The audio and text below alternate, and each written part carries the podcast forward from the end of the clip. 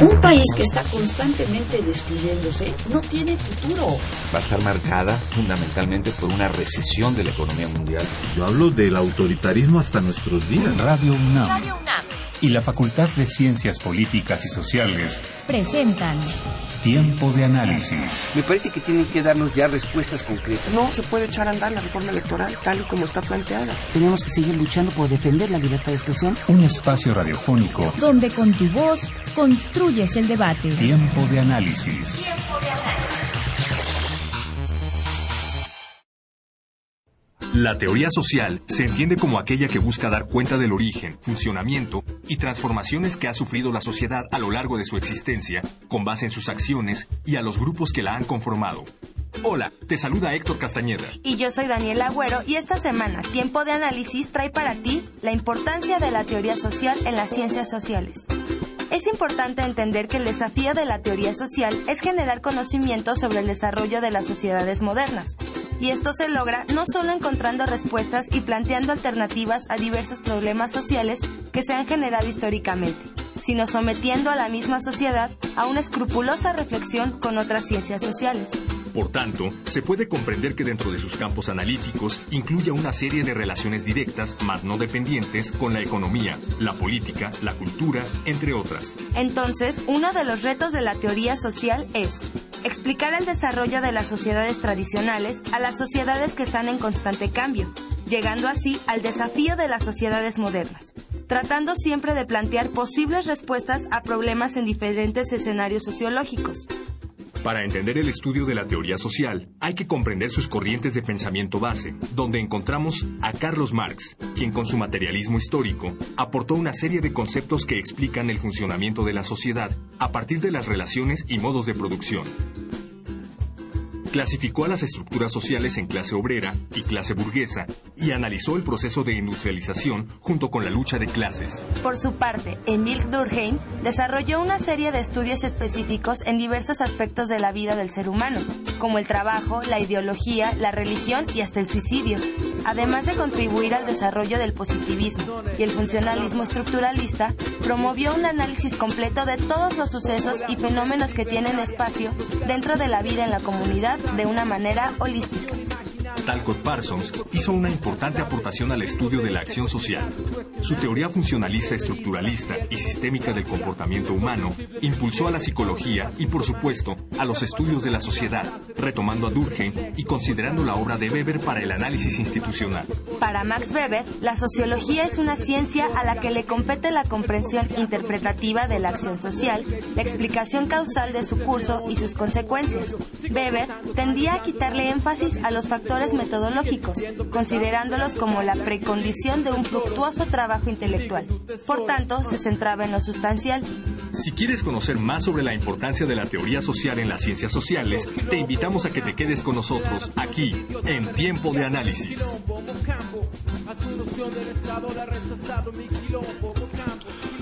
Muy buenas noches.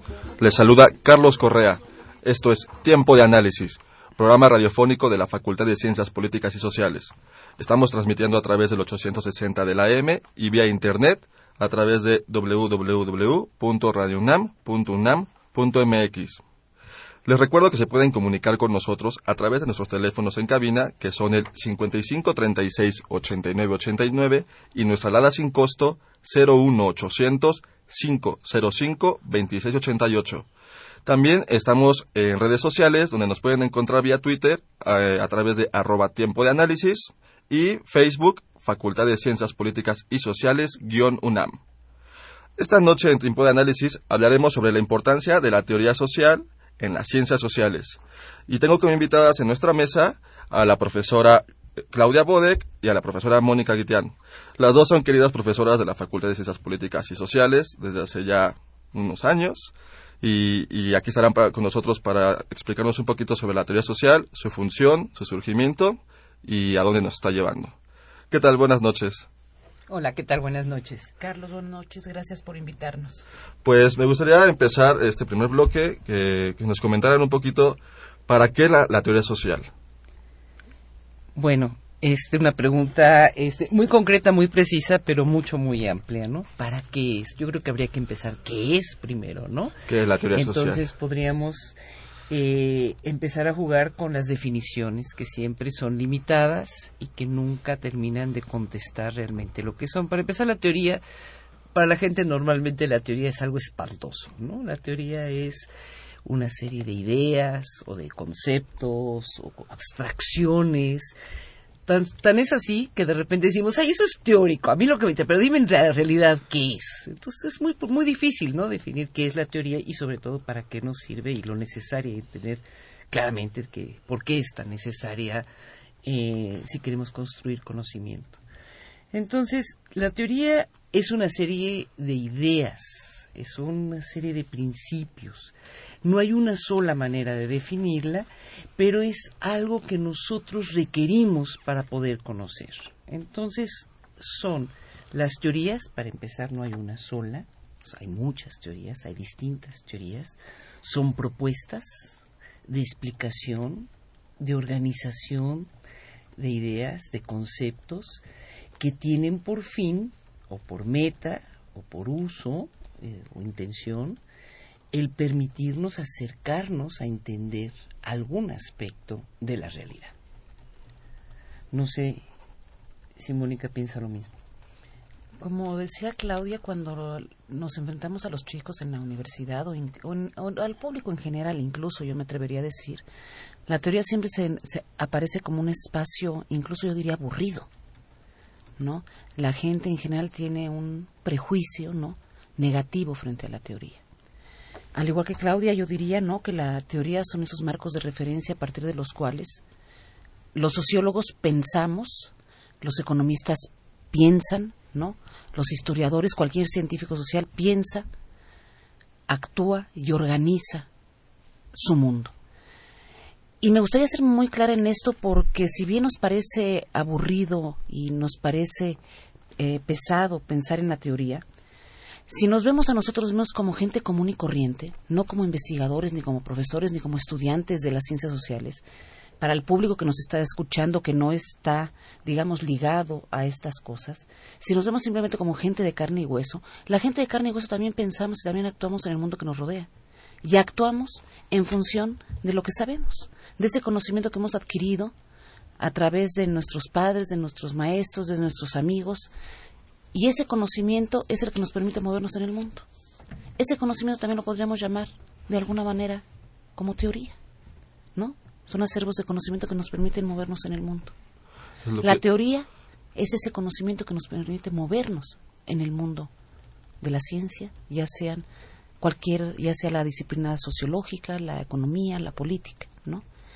Entonces, cuando al, a los actores nos da miedo pensar en la teoría, yo quisiera que lo viéramos de una forma mucho más relajada, porque si en la vida cotidiana nos atrevemos a actuar, a pensar para estar en este mundo, en el mundo académico es lo mismo.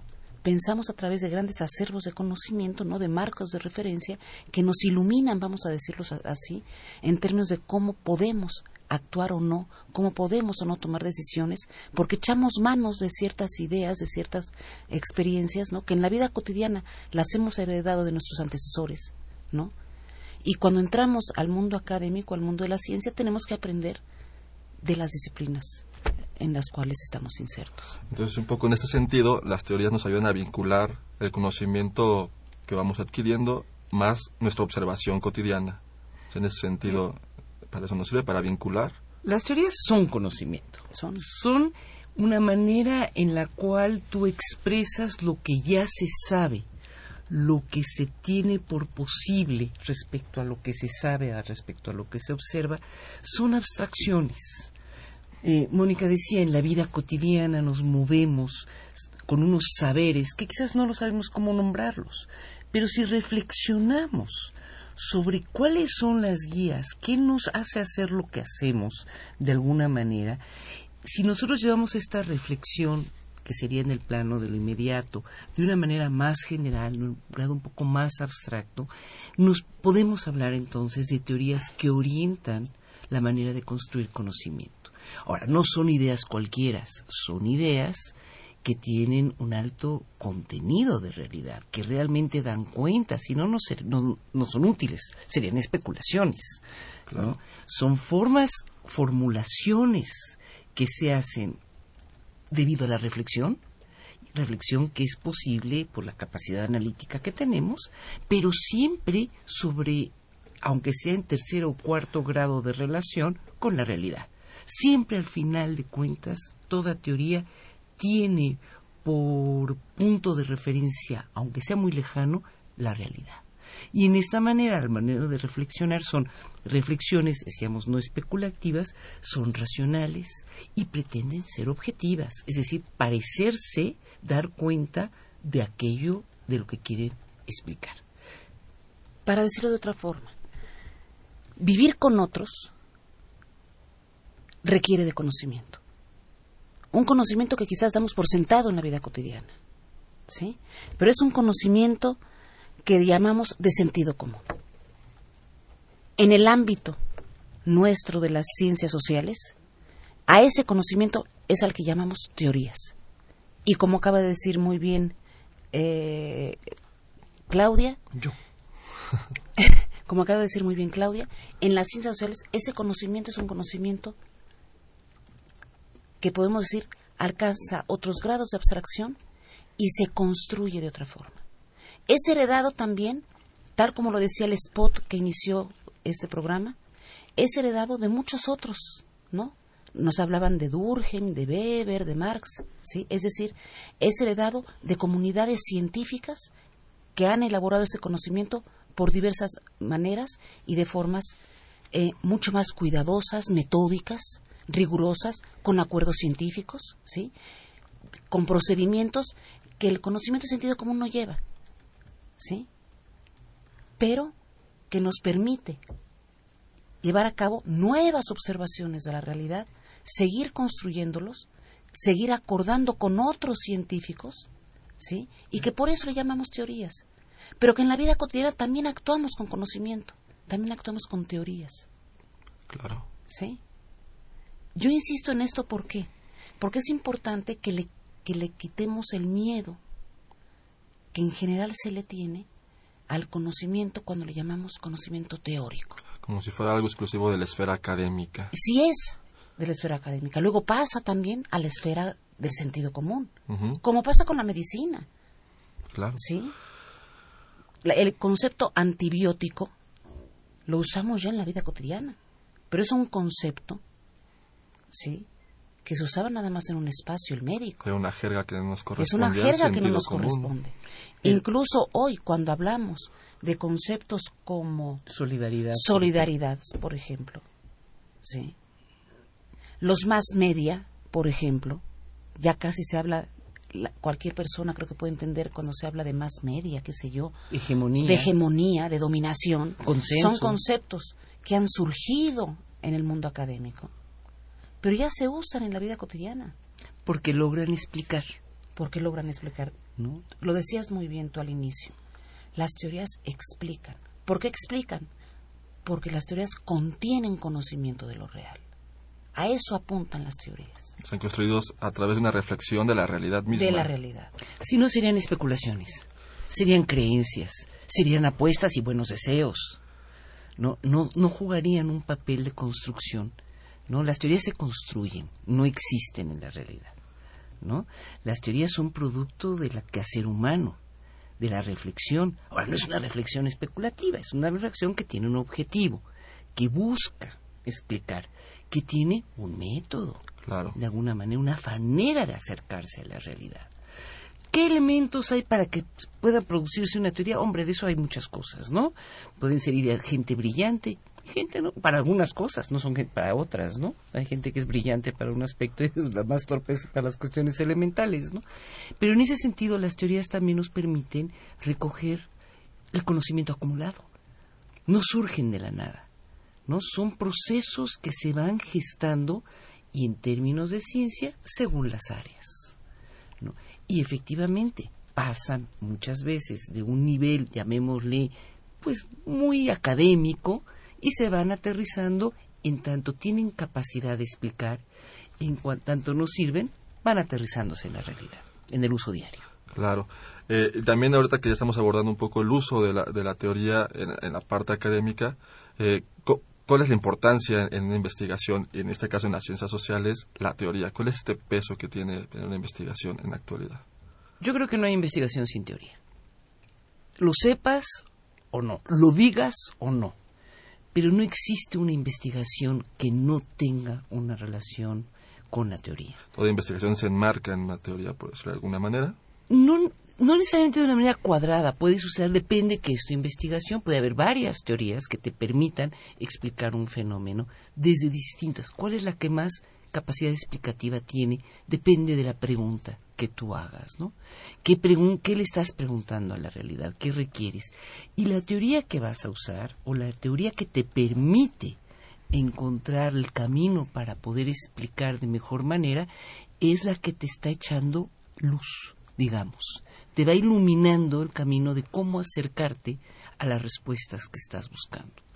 Entonces, eh, la teoría no es una cuestión aleatoria, ni es de berrinche, ni es, sino es la capacidad explicativa lo que tiene que te va a guiar para poder ir encontrando eh, una explicación a aquella pregunta que te hayas planteado. Si la pregunta es cuáles son los elementos que más intervienen para la integración de una familia, en la sociedad mexicana de hoy en día.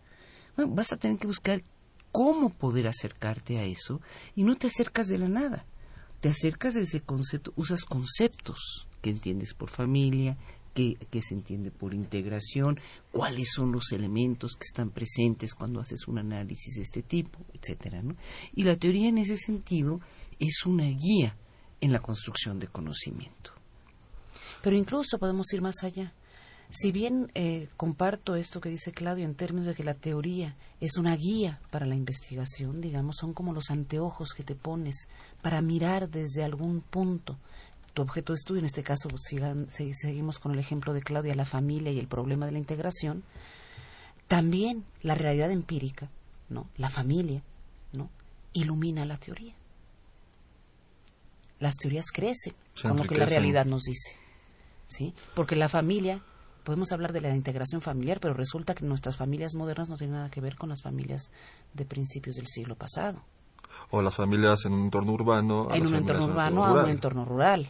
La familia, de parejas con las familias donde ya no hay pareja tradicional. Exacto. Las familias como parentales que Aunque tengas estas variables, familia, integración, ¿no? Eh, eh, no es lo mismo, ¿no? Hay, hay que situar el asunto, ¿no? Entonces, la teoría ilumina a la realidad empírica. Pero la realidad empírica también nos dice, ¿sí? Y en esta relación es que también las teorías crecen. Pues al final la teoría al ser conocimiento, pues el conocimiento eh, es móvil, el conocimiento Entonces, avanza. ¿Qué lugar ocupa, no? ¿Qué relación hay entre la teoría y la realidad empírica, no? Pues es que es de ida y vuelta, ¿no? Siempre, y, todas estas cuestiones siempre están a debate, ¿no? Hay unos que dicen que la teoría es más importante que la realidad empírica, otros dicen que la realidad empírica es la que tiene mayor papel. Y yo creo que son, digamos, son una relación siempre de ida y vuelta, ¿no? La teoría enriquece la mirada para observar y hacer investigaciones de la realidad, pero también la realidad es la que enriquece a la teoría. Eh, pues se nos acabó el tiempo de, este bloque. Eh, vamos a ir a, a una cápsula de contando historias y volvemos. Mercedes Ramos Martínez.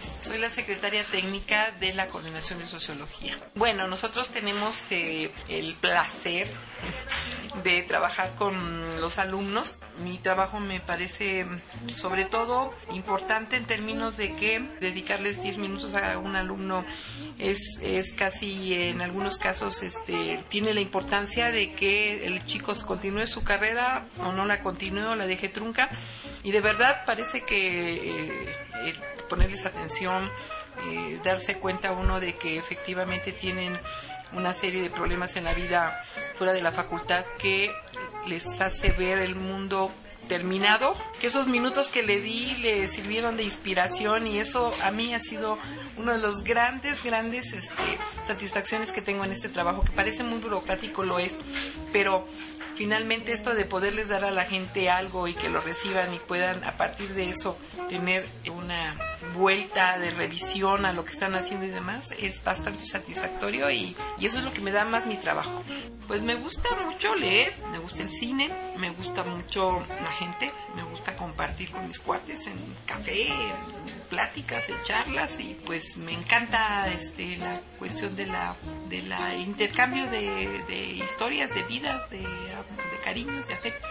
Tengo una que recuerdo con mucho cariño de un profesor que ya incluso ah, se llamaba Uriel Harkin que nos daba este la materia de teoría social, no me acuerdo si la 1, 2, 3 o 4, nos actuaba muchas cosas y recuerdo una anécdota que hablando de, estábamos en la, en la parte que correspondía a Hegel y de repente dice, y, y entonces, y se sale del salón, cierra la puerta, la toca fuertemente y dice, llega Marx y se mete y entonces nos empieza a hablar de Marx.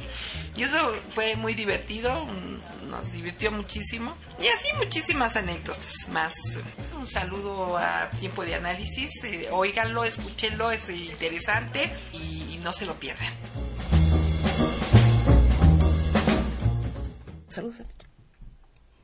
Bien, estamos de vuelta aquí en tiempo de análisis. Eh, les recuerdo nuestros teléfonos en cabina, que son el 55 36 89 89 y nuestra alada sin costo 01 800 505 26 88. Les recuerdo que se pueden comunicar con nosotros y mandarnos todas sus preguntas también vía Twitter en arroba tiempo análisis y en Facebook Facultad de Ciencias Políticas y Sociales guion UNAM. Bien, pues continuamos con nuestra charla que tenemos con nuestras profesoras y simplemente para cerrar rápidamente el tema que estábamos hablando el bloque anterior, eh, quisiera preguntarles eh, cómo es que va perdiendo o ganando vigencia una teoría a través del transcurso de la historia. Cómo, cómo una teoría es más fuerte para ciertos momentos o ciertos fenómenos, cómo pierde valor, cómo lo retoma años. ¿En qué, función radica esto? Yo creo que esto nos obliga a, un poco a lo que decíamos hace rato de que las teorías no son absolutas, sobre todo en ciencias sociales, ¿no? Las teorías eh, responden, se crean en un momento dado para explicar fenómenos dados y su vigencia, su capacidad explicativa eh, no es que se caduque, pero quizás el fenómeno que quieren explicar ya no existe. Entonces esa, esa teoría eh, pues no es que deje de ser útil, pero ya no es necesaria, quizás. Entonces, yo creo que es importante que tengamos claro que las teorías se generan en condiciones históricas determinadas y que los fenómenos que explican son fenómenos sociales en nuestro caso. Y los fenómenos sociales están eh, hay que considerarlos en la dimensión tiempo y espacio en su contexto social e histórico. totalmente. Entonces hay efectivamente distintos niveles de teoría de grados de abstracción pero también hay ciertos fenómenos como decía Mónica hace un ratito efectivamente podemos intentar intentar explicar un fenómeno de la familia, la familia de, de dónde, de cuándo. De, este, no es lo mismo la familia del siglo XX, la familia eh, de finales del siglo, ni siquiera de finales del siglo XX que el principio, uh -huh. ¿no? La migración tiene que ver, la migración a campo-ciudad, la migración de país a país, en fin, son, son nuestra realidad está, es multideterminada y la teoría en ese sentido debe distinguir los elementos que inciden en ella. Entonces, hay teorías que nos explican perfectamente fenómenos en un contexto histórico determinado y que en otros no tienen ese alcance. Entonces, no es que pierdan validez, pero sí vigencia. Ya no nos sirven, no nos son útiles en ese sentido, ¿no? Y yo quisiera también eh, pensarlo de otra forma, a ver qué les parece tanto a ustedes aquí como a los radioescuchas. Eh, hay teorías con mayor alcance y teorías con menor alcance. Y depende de sus núcleos, depende de sus preocupaciones, es que podemos ver qué tanto alcance tienen. Yo no sé si pierdan o no vigencia, porque autores tomados como clásicos resisten al tiempo. De repente parecería ser que Marx ha perdido vigencia. Y yo no sé a qué Marx se le dará en el siglo XXI pero nos podemos sorprender de la vigencia que pueda tomar la teoría marxista. De repente parecería ser que lo dejamos en los 60, 70, que por ahí vino Weber y ocupó su lugar, y ya Marx no se le lee, yo no lo sé. Habíamos dejado de lado a autores como Simmel, y de repente hoy tienen una vigencia que parecería que se nos había, digamos, que, que nos sorprende ahora que estamos retomando a, las posturas de Simmel ahora. Entonces, bueno, yo creo que ahí hay un problema que tendríamos que pensar. Lo que sí creo que la teoría, más allá de los autores, ¿sí? O incluso cualquier teoría de cualquier autor de ciencias sociales, yo diría que por principio es crítica. Es decir, o por qué digo que es crítica y que puede eh, eh, tener alcances y límites, cualquiera de ellos, porque a grosso modo se, se enmarca en lo que podríamos llamar la ciencia social, es decir, está inserta en lo que es la ciencia y la ciencia por sí misma es crítica, es decir, se atreve a dudar. Y todos los autores, cualquiera que sea, desde un Durkheim hasta un Luhmann, pasando por el que queramos, o cualquier contemporáneo, Bourdieu, me da igual, todos ellos saben, al igual que lo tendremos que saber nosotros, que las teorías están abiertas al tiempo. ¿Sí? Todos ellos saben y todos nosotros sabemos que la ciencia se sabe, crítica y duda. Es decir, nunca un, un conocimiento absoluto. Entonces, dependiendo del problema que queramos investigar, dependiendo de los énfasis que queramos, sigamos con el juego de la familia. Si nosotros queremos ver en la familia relaciones de poder, tendremos que mirar con ciertos autores y quizás Foucault y estoy jugando con ellos, será alguien que nos permita ver las relaciones de poder en la familia.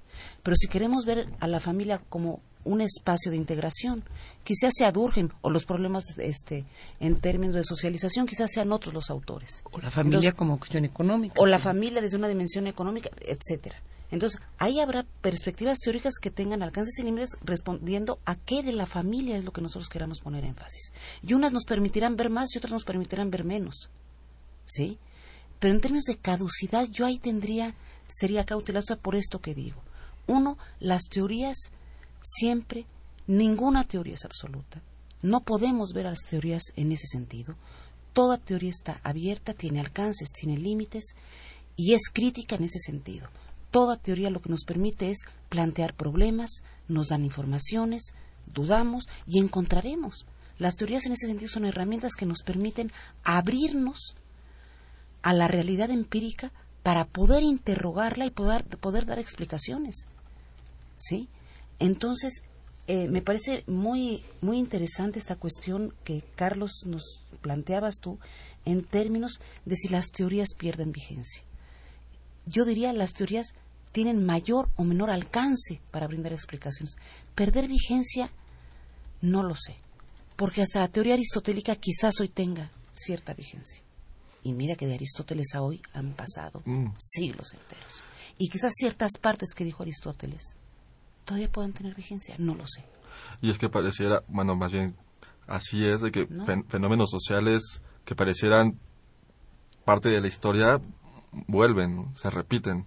Y entonces así es como uno va rescatando o va desempolvando a estos teóricos que a veces uno piensa como, como con poca vigencia o que en su momento no dimensionamos el alcance que tenían.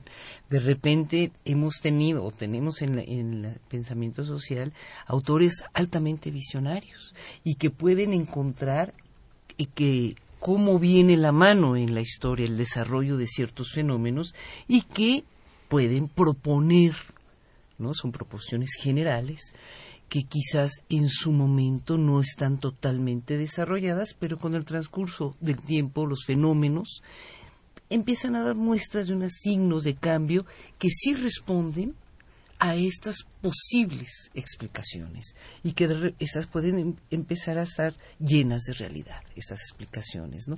Empiezan a, ser, a hacernos muy útiles para poder responder a las preguntas actuales de algunos fenómenos.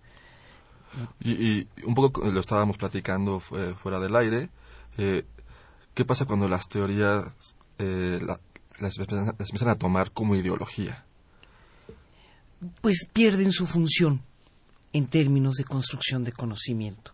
Quizás se vuelven un instrumento mucho más eh, de acción, ¿no? de, propuesta para la acción, pero dejan eh, de un lado la de explicación de los fenómenos. Entonces, eso es, eso es muy grave, ¿no? Cuando la teoría pasa a, ser parte de una ideología o ser usada como ideología, porque muchas veces en términos, en aras, usando, bueno, esta es una teoría científica, ¿no? Y por lo tanto, estamos con la verdad. Y luego entonces... Es cuando lo tomamos como un conocimiento absoluto, se toma de esa manera y se ideologiza una teoría. Y fea y tenebrosa al que me contradiga, porque va en contra de la ciencia. Y no hay tal. Y pierde valor como herramienta teórica efectivamente no estamos haciendo ciencia, estamos haciendo quizás política, militancia, estamos haciendo quizás hasta hasta lo que yo diría, yo lo que yo diría es que hay que distinguir los niveles, ¿no? Ahí sí quizás yo lo que eh, digamos esto también son puntos muy controversiales, ¿no? Incluso eh, en la academia, ¿no? Eh, habría que distinguir si la teoría, digamos, cómo se usa la teoría si la usamos en la academia, cómo la usamos, ¿no? O si la usamos como ideología, cómo la estamos usando, ¿no? Yo creo que si la usamos como ideología, la estamos usando más en términos de acción política, respetable, pero es un espacio de la actividad humana. La teoría en el mundo académico tiene una particularidad muy distinta y simplemente hay que estar claros, ¿no? Y eso no tiene nada que ver diferenciar los niveles y eso no tiene nada que ver en términos de cada uno ¿no? De que, digamos, tampoco vamos a ser ilusos, ¿no? Eso no tiene nada que ver en términos de reconocer de que, de que la práctica científica también está cargada de valores, ¿no? Claro. Miren, pues tenemos eh, un par de llamadas de nuestro público. Eh, nos llamó Osvaldo Ortega y él nos bueno, las felicita a ambas ponentes. Eh, sus comentarios son sumamente acertados y nos amplían el panorama sobre la teoría. Gracias, Osvaldo. Y por otro lado tenemos a Araceli Ortega, de la colonia Portales, que ella sí nos, nos pregunta, o les pregunta más bien a ustedes, ¿podrían las invitadas recomendar un texto sobre teoría social? Bueno, yo creo que uno solo, uno, solo, es uno muy por difícil, invitado. Es muy difícil. Eh, hay, a mí me encanta uno de, de Jeffrey Alexander, que es un artículo muy corto, eh, que es en realidad el primer capítulo de un libro que se llama La teoría social después de la Segunda Guerra Mundial, que no sé, que dice qué son, qué es la teoría, se llama. Pero hay muchísimos, hay muchísimos textos y hay una en ese sentido una riqueza. Yo creo que no, no hay un solo texto. Es muy difícil escoger uno solo. Es muy difícil. Ese de Jeffrey Alexander es, es, es muy interesante. Hay otro también del mismo autor que se llama La centralidad de los clásicos, que nos dice, bueno, nos habla sobre los ciertos teóricos, por qué a pesar de que el tiempo ha pasado, siguen siendo fundamentales, con la idea central diciendo es que todavía nos explican, todavía nos sirven para algo. Entonces, a mí me gusta porque nos deja claro que la teoría es útil, la teoría sirve. Pero hay muchísimos eh, textos. Sí, hay muchos, hay muchos. Yo, digamos, coincido con los dos que ha dado Claudia. Hay otro, pero es mucho más en términos de la sociología, que es de Bauman, Sigmund Bauman, que se llama Pensar sociológicamente. Es muy introductorio, pero no por introductorio no deja de ser, digamos, claro eh, y atinado en sus puntos. Eh, y si ella nos quiere volver a llamar y dejar su correo electrónico, le podemos dar, por, digamos, una amplia bibliografía. Una amplia bibliografía, ¿no? Porque sí hay bastantes textos, ¿no? Al respecto. Ahora un poco ya eh, regresando al tema, ¿nos pueden eh, mencionar un poco a grandes rasgos eh, cuáles son las teorías que más usamos en la academia, en ciencias sociales? Híjole, esa sí que es una pregunta provocadora, porque ciencias sociales es muy, muy amplia la, el, la, el, dominio, el dominio de las ciencias sociales. Entonces tú tienes ahí desde, bueno, en ciencias sociales un, abanico muy, muy amplio. Este, hay las, las teorías básicas de todo el pensamiento, incluso presocial en términos sociológicos propiamente dichos, ¿no? Pero, pero son eh, parte del acervo de, de la ciencia política, son parte de hoy en día del acervo para explicar las relaciones internacionales, inclusive, o, o bien algunos aspectos del funcionamiento de la, de, del poder, la economía. Entonces, yo creo que es muy difícil contestar en términos generales, pero hay las grandes escuelas, ¿no? Las escuelas que vienen, pues, desde la ilustración, este, para acá, ¿no? Que han ido pasando por distintas etapas y normalmente pues las etiquetamos, ¿no? Etiquetamos las grandes escuelas y, y, y depende. Nosotros, bueno, en el caso de Mónica y mío, este, pues la mirada quizás es un poco sesgada porque estamos hablando desde la sociología. Nuestros compañeros de ciencia política nos van a hacer una lista enorme de todo lo que nos está faltando. Nos, nos van a marcar para, para, Para- comentarnos para unas cuantas teorías que ¿no? nos falten. No sé. No, pero podríamos pensar, digamos, cuando empezábamos este programa hablábamos ya de lo difícil que es definir la teoría. Y no hay acuerdos en términos de qué es una teoría, ¿no? Y podríamos hacer ahorita gran- una gran división hablando de teorías de alcance medio, a, teorías generales, ¿no? También hay distintas escuelas, digamos, en la facultad. El, si nosotros miramos los cursos de teoría, están divididos o por autores, casi, o por tradiciones, Por ¿no? Entonces, por autores podemos dividir, o por épocas también incluso, ¿no? Entonces, por eso es muy difícil Por todo eso. regiones. Hasta por regiones, ¿no? ¿no? Sociología latinoamericana, por Sí. ejemplo, pensamiento, Pensamiento Pensamiento latinoamericano. latinoamericano, pensamiento norte- norteamericano, Pensamiento etcétera, ¿no? contemporáneo, Pues, todo esto causa mucho, ¿no? Pero sí podemos hacer, eh, por ejemplo, ¿no? Si hablamos en términos eh, como muy macro, muy no, no macro, muy general, más que macro, muy general, ¿no? Eh, podemos hablar de la estructura del funcionalismo, de las teorías de la acción racional, eh, de la sociología interpretativa, por ejemplo, ¿no? De intera- eh, Interaccionismo de- de simbólico. interaccionismo, ¿no? de interaccionismo simbólico. Luego podemos encontrar sistémica. podemos encontrar otro corte mucho más a, a, a, a un nivel medio, ¿no? Como pueden ser eh, que- y que también es general, pero es en otro sentido cuando se habla de las perspectivas de género, la teoría queer, eh, no cómo se llama la Sí. sí, ¿no? sí. Este, no, entonces hay muchos cortes. Y todos se van adaptando a nuestro fenómeno o, o al fenómeno que estamos observando Pues es o que, que decidimos no. observar. Mira, tú tienes, por ejemplo, en términos que es un poco volver a los alcances, una mirada de interacción, ¿no? Para que sea de objeto de ciencias sociales tiene que ver en las acciones sociales, que son los actores, son los seres humanos. Entonces es una relación con el otro. Puede ser entre dos otros, puede ser entre el otro y el grupo, puede ser entre dos grupos, puede ser entre un núcleo y un grupo mayor. ¿no? Una minoría étnica frente a un proceso de urbanización. Puede ser la integración de género. Entonces son grandes fenómenos que pueden ser leídos, que pueden ser analizados y reflexionados desde distintas ópticas. Entonces hay formas diferenciadas. Un mismo fenómeno, un mismo fenómeno, tú puedes explicarlo desde distintos puntos de vista, desde distintas ópticas, lo cual no hace una más valiosa que otra. Pero si tú quieres explicar en una comunidad hoy en día, por ejemplo, hablemos lo que está sucediendo en algunas zonas de nuestro país donde hay una movilización social, Hoy en día habría que preguntarse si las autodefensas son movilización social, si tienen expresión popular, cómo podemos explicar quiénes son los actores de estos quién puede en un momento dado tomar la palabra, ¿no? Ese es un sujeto frente al grupo, ese grupo frente al poder, el poder local frente al... ¿Cómo lo explicas? Puede, hay distintas maneras de acercamiento y entonces las escuelas que las distintas explicaciones que se encuentran no son excluyentes y eso no es ser ecléctico. ¿no? Sino nuevamente volvemos al principio, ¿cuál es la pregunta que quieres contestar y quién tiene mayor capacidad explicativa para ello? Al final solo es una óptica para dar- darnos una orientación de cómo vamos a abordar. Sí, sí, pero no es una óptica cualquiera, es una óptica que se basa en propuestas que son perfectamente racionales y que ordenadas, lógicas, coherentes y que tienen un alto grado de, de, de- de validez. Bien, eh, pues vamos a ir a un corte. Eh, vamos a escuchar una, eh, una cápsula de Políticas Invita. Volvemos.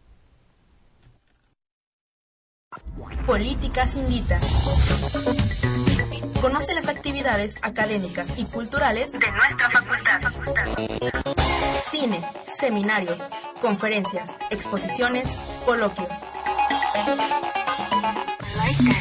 Políticas. Buenas noches. Como cada miércoles, te saluda Jessica Mejía y esta semana, Tiempo de Análisis y la Facultad de Ciencias Políticas y Sociales te invitan a... Si te gusta el canto, la fotografía, la literatura, la locución, el cine, video y televisión, no te pierdas los talleres extracurriculares. Las inscripciones ya empezaron y terminan hasta el 7 de febrero. Inscríbete, ¿qué esperas? Para más información, acude al Departamento de Difusión, ubicado en la planta baja del edificio G en nuestra facultad. ¿Eres estudiante de posgrado en Ciencias Sociales?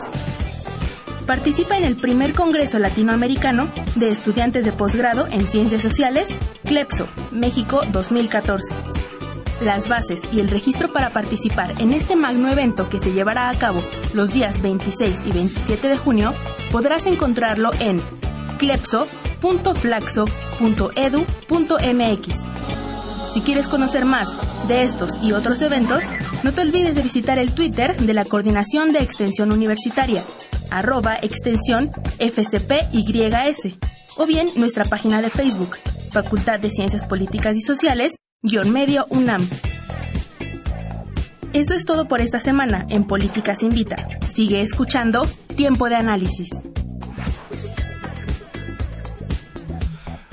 Bien, pues ya estamos aquí de vuelta en tiempo de análisis. Les recuerdo rápidamente nuestros teléfonos en cabina, que son el 55 36 89 89 y nuestra alada sin costo 01 800 505 26 88. Eh, bien, pues para cerrar este programa, eh, me comentaban un poco que, eh, en específico en la Facultad de Ciencias Políticas y Sociales, comenzará una revisión del plan de estudios. Eh, ¿Qué papel eh, jugará la teoría en este nuevo plan de estudios que se piensa revisar o que se empieza a implementar. Habrá más teoría, más clases de teoría social. Eh, piensan mm, reducir las clases, las horas semanales de teoría social. Eh, ¿Cuál es el papel que, que, piensan abordar de la teoría social? Mira, así como bien sabes tú, eh, iniciamos la facultad este año con la revisión de los planes y programas de las cinco carreras que se imparten.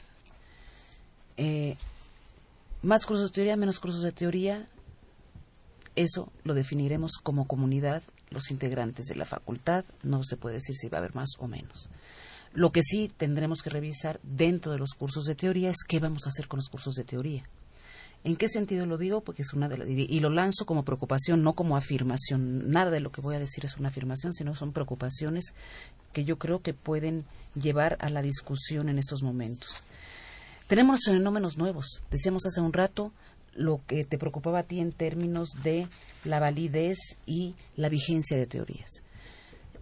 Más que validez y vigencia de teorías, yo creo que tenemos que ver que estamos viviendo un mundo altamente convulso. No quiero decir nada sobre nuestro país, pero digamos, este concepto de un mundo altamente convulso lo estamos viviendo en nuestro país. Estamos viviendo fenómenos nuevos, quizás fenómenos que se han gestado unos años atrás, pero que están apareciendo con una virulencia y una fuerza y una cara brutal ante, nosotros, ante nuestros ojos y tenemos que dar cuenta de ellos. Y no sabemos si realmente nuestros corpus teóricos, este, este arsenal, estos marcos de referencia teóricos que tenemos, nos están permitiendo verlos con la magnitud que se nos están presentando a nuestros ojos en la realidad empírica. Entonces tenemos que reflexionar si los distintos semestres que tenemos nosotros de teoría son y, la, y, los, y, los contenidos de los cursos de teoría son pertinentes o no para la realidad que nos está eh, que estamos compartiendo todos nosotros como contemporáneos. Y no solamente lo digo en términos de poder entender lo que está pasando en Michoacán y tenemos que dar las herramientas teóricas para que nuestros estudiantes sepan y sepamos todos nosotros entender esta, esta nueva realidad, como también los procesos de globalización, todavía no sabemos muy bien hacia dónde vamos. Por mucho que todos el término globalización lo tengamos en la punta de la lengua y hablemos de ello todos los días, ¿sí? No sabemos hacia dónde estamos yendo todavía con claridad, ¿no? Entonces, tanto para hablar de la globalización como para hablar de la violencia en Michoacán, como para hablar de las transformaciones y mutaciones que este mundo en el cual estamos todos nosotros eh, viviendo se nos está mostrando, ¿no? Tenemos que ver si, si las, ahora sí, no las grandes miradas teóricas de la sociología, sino los autores y las, eh, las reflexiones que se están dando en este momento en, en, la en, las ciencias sociales hoy, están incorporadas en nuestros programas y si no para para digamos abordarlo, integrarlos. Digamos tenemos que hacer toda una revisión en términos de qué se está discutiendo en el mundo contemporáneo en este mundo nuestro para poder incorporarlo y que todos nuestros eh, estudiantes eh, estén al día no entonces habrá más o menos eso no no es una cosa de más o menos. Lo que sí es que todos nosotros, toda nuestra comunidad, y estoy hablando de profesores y estudiantes, tenemos que estar actualizados. Y eso es un reto brutal al cual tenemos que enfrentarnos como comunidad de ciencias sociales en la Facultad de Ciencias Políticas y Sociales. Sí, porque mal que bien nuestros egresados, nuestros estudiantes y futuros egresados, pues forman parte de nuestra realidad nacional. Entonces tienen que ejercer, entonces hay como distintas posibilidades de, salida, ¿no? Hay quien se va a integrar inmediatamente al mundo laboral y en donde va a tener que enfrentar problemas concretos a resolver, debe ser capaz de poder desarrollar sus capacidades de diagnóstico, de propuesta de solución, interpretación de datos, de construcción, de, recoger información, de saber, de poder tener la sensibilidad de, de poder medir, poner el termómetro, saber eh, diagnosticar qué es lo que está sucediendo, para cosas desde en un municipio, en una delegación, en la construcción de unidades habitacionales, en la, eh, qué sé yo, en la manera... Seguridad, educación, todos los problemas que a, todos nosotros nos están preocupando hoy en día, ¿no? Y tenemos también nuestros alumnos que van a ir a especialidades o a, posgrados, donde se van a ir eh, adentrando cada vez en mayor grado de profundidad para hacer propuestas ya de otro orden, quizás con mayores este, eh, instrumentos, eh, tanto analíticos, teóricos, como de reflexión y prácticos. Y entonces eh, tenemos que ser capaces de tener claro cuáles son las necesidades que tiene nuestra, nuestro país, ¿no? En nuestro país en manera inmediata, inmediata, para poder preparar, ¿no? A, todos nosotros y poder entender qué es lo que está pasando y tener gente capaz de, insertarse en el mercado y poder producir y también de reflexionar y proponer soluciones. Entonces la teoría juega un papel fundamental y sobre todo en, el área docente donde tenemos que, que, estar a punto, estar bien afinados y poder hacer entender a nuestras comunidades de la importancia de, que juega la teoría en la formación, aunque salgamos a una práctica inmediata. ¿no? Claro. Pues este, también me gustaría que nos platicaran rápidamente, eh, independientemente de, de los problemas que nos, nos, nos, nos abordan eh, en nuestra realidad cotidiana, ¿Cuáles son, eh, bueno, y, sé que esto lo hablarán a través de, su conocimiento sociológico, cuáles son los autores y los teóricos que más están leyendo en la actualidad? tenemos clásicos modernos, ¿no? Hoy en día yo creo que hay una serie de nombres que ya son clásicos. ¿No? Eh, y que su producción es relativamente reciente, o bueno, por lo de, los últimos, ¿qué, puede ser reciente? a mi edad ya digo, los últimos 50 años son recientes, ¿no? Este, pero digamos, en los últimos 25 años ya tenemos una serie de propuestas de gente que ha hecho, que ya los mencionaba Mónica, ¿no? Como este, Bourdieu, pero tenemos gente que que de repente no está tan clara la línea entre la sociología y la filosofía como Habermas, que hace propuestas o ya más Randall Collins que coquetean con la filosofía, por decirlo de alguna manera. Y que tienen propuestas muy concretas. En México la producción sociológica, digamos, no ha sido tan eh, expuesta en las vitrinas, pero tenemos mucha gente que está trabajando en la producción, en tratar de entender y proponer formas de entendimiento desde la academia y a nivel latinoamericano, durante una época, una producción, hubo un boom eh, que fue importante y que hoy en día ha sido superado, digamos, por la realidad en algunos aspectos, pero lo cual no quita que sigan habiendo producciones locales. Eso les quería preguntar también. Este, ¿Tenemos buenos teóricos en América Latina? Híjole, yo creo que esa es una pregunta muy difícil en épocas de cambio tan fuertes, ¿no? Cuando tenemos un proceso donde América Latina ha sido desdibujada del mapa, ¿no? En, el proceso de globalización y esto lo vemos claramente eh, simplemente ojemos nuestros periódicos y dónde está la presencia de América Latina, de México en América Latina, cómo esta ha ido cambiando, ¿no? Yo creo que los últimos años son de un cambio fundamental, un cambio además muy rápido, ¿no?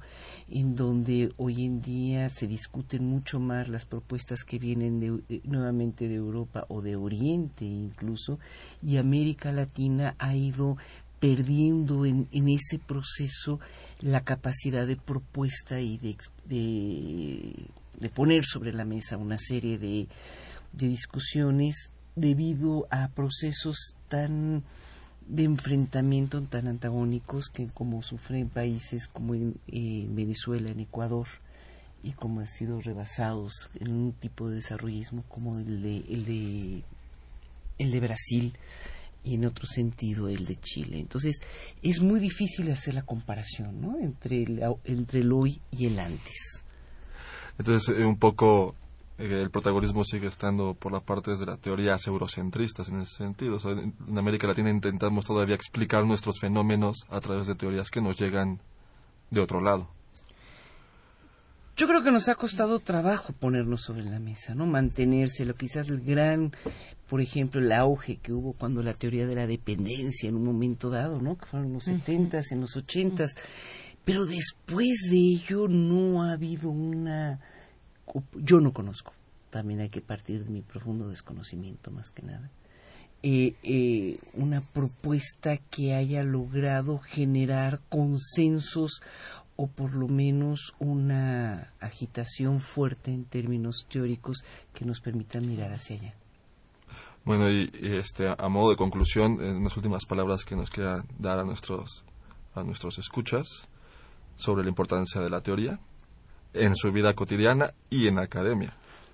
Que no lo vemos como un monstruo, ¿no? Yo creo que lo más importante es no ver a la teoría como algo que no sabemos cómo comerla yo creo que tenemos que, que buscarle el lado noble, el lado bueno y que nos va a ser muy útil independientemente de a qué nos dediquemos, ¿no? Y para eso, pues hay que, hay que quitarse miedos, hay que quitarse prejuicios y sobre todo hay que tener paciencia y volver a la lectura aprender a leer otra vez y leerlo con calma y no desesperarnos y leer a los autores originales y discutir y sobre todo preguntar. Desmenuzarlos, porque a veces ellos no, no, escriben eh, así, a ciencia cierta, esta es mi teoría. Hay que desmenuzarlos y encontrarles al autor la teoría. Pues claro que sí, es que yo creo que ningún autor dice esta es mi teoría. Digamos, y ningún científico dice esta es mi teoría. ¿No? Pero yo creo que una, eh, yo creo que lo que nos hace falta, yo sí diría, al igual que se hace mucha difusión de la ciencia natural, dura, dura, de lo que se conoce vulgarmente como ciencia dura, hace falta hacer difusión de la ciencia social. Y en ese sentido, de la teoría social. Bien, pues les doy gracias a nuestras invitadas, la profesora Claudia Bodek y a la profesora Mónica Guitián. Muchas gracias por estar esta noche hablando con nosotros sobre la importancia de la teoría en las ciencias sociales. Gracias a ti por la paciencia. Gracias a ustedes por invitarnos. Y pues bien, gracias por escucharnos a todos ustedes. Eh, no se les olvide sintonizarnos el próximo miércoles a las 8 de la noche en otro programa de tiempo de análisis, aquí en el 860 de la AM, Radio UNAM, o por internet www.radiounam.unam.mx. También les recuerdo que nos pueden seguir vía Twitter en arroba tiempo y por Facebook Facultad de Ciencias Políticas y Sociales-UNAM. Eh, este programa es producido por la Coordinación de Extensión Universitaria de la Facultad de Ciencias Políticas y Sociales a cargo de Roberto Ceguera. Estuvo en la cabina de operación Humberto Sánchez Castrejón, formatos Gustavo López, coordinación de producción Claudia Loredo, en la producción y montaje de cápsulas Guillermo Pineda, Elizabeth Ayala, Benjamín Morales y Eder Ruiz. Y en redes sociales tuvimos a Tania Morales. Muchas gracias, Tania. Se despide de ustedes Carlos Correa. Buenas noches. Tiempo de análisis. Una coproducción de Radio UNAM y la Coordinación de Extensión Universitaria de la Facultad de Ciencias Políticas y Sociales.